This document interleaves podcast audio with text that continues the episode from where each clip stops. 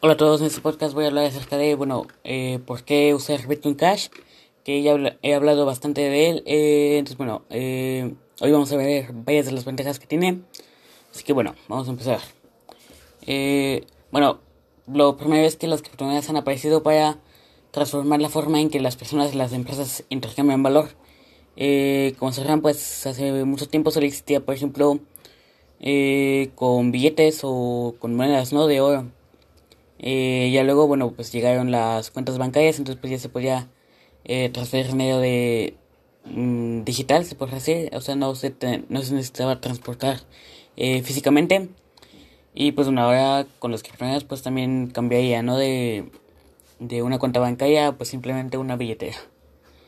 Eh, bueno, a medida que la que aumenta la demanda de transacciones rápidas eh, sin fronteras y baratas, o sea que bueno que no te corren mucho por por transferir, que puedas pasar a otro país, problemas, eh, pues también lo hace la, el valor de la divisa que las impulsa, ¿no? Entonces, eh, pues el precio de, por ejemplo, Bitcoin Cash que ofrece esto, pues sigue subiendo respecto al oro o al fiat. Eh, pero bueno, la idea es que no sea como eh, solo como un puente, o sea, como para un puente para transferir, sino que fuera directamente una moneda. Entonces, bueno, eh, pues bueno, también hay mucha gente que, que la apoya, como es Gavin Anderson. Eh, él era un desarrollador de Bitcoin hasta 2014, creo que fue cuando dejó de serlo, 2014-2015, cuando llegó Blockstream. Eh, fue la persona a la que, a la que Satoshi Nakamoto le legó el repositorio de Bitcoin, que dijo, Bitcoin Cash es lo que, con lo que empecé a trabajar en 2010 una reserva de valor y un medio de intercambio, no una moneda para intercambiar, intercambiar valor.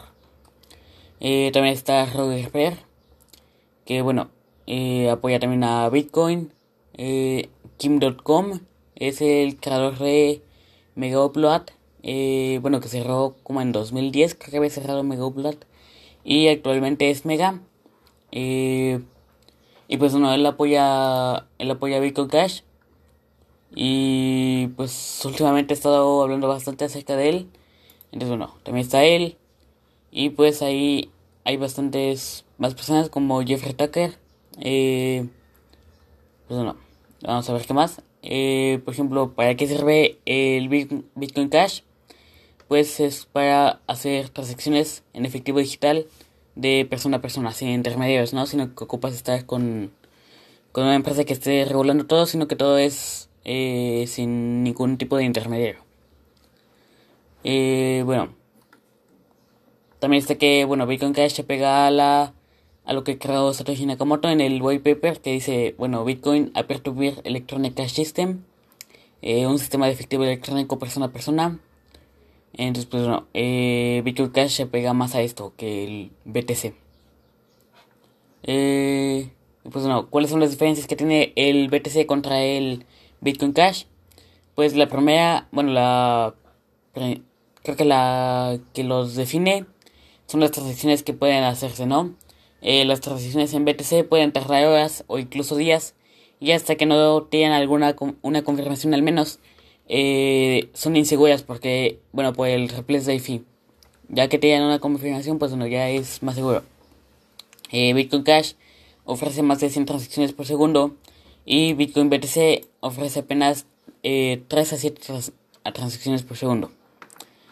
Eh, bueno, luego, ¿cuánto cuesta el envío de, de monedas de estas? Eh, pues bueno, Bitcoin, eh, bueno, BTC, BTC, eh, por lo general está variando entre 5 dólares y 50 dólares. Por ejemplo, en 2017, creo que, bueno, 2018 llegó a, a ser de 50 dólares porque pues empezó a variar mucho el precio.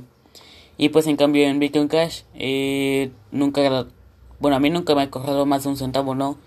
Eh, siempre cobra menos de un centavo de dólar. De dólar. Sería 3.800 veces menos. Y bueno, ahora lo de que si el BTC fuera una reserva de valor, pues a ver, eh, está lo de que se supone que el oro es más valioso, ¿no? Pero en realidad no es así.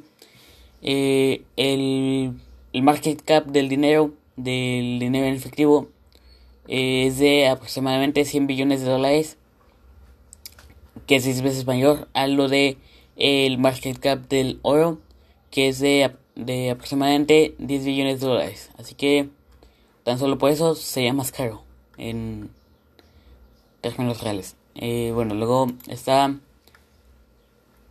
pues las transacciones globales, ¿no? Las transacciones globales es aproximadamente 3 billones de transacciones al año. Eh, 75% son transacciones de dinero en efectivo, un 13% son transacciones realizadas con tarjetas de crédito y un 12% son otras.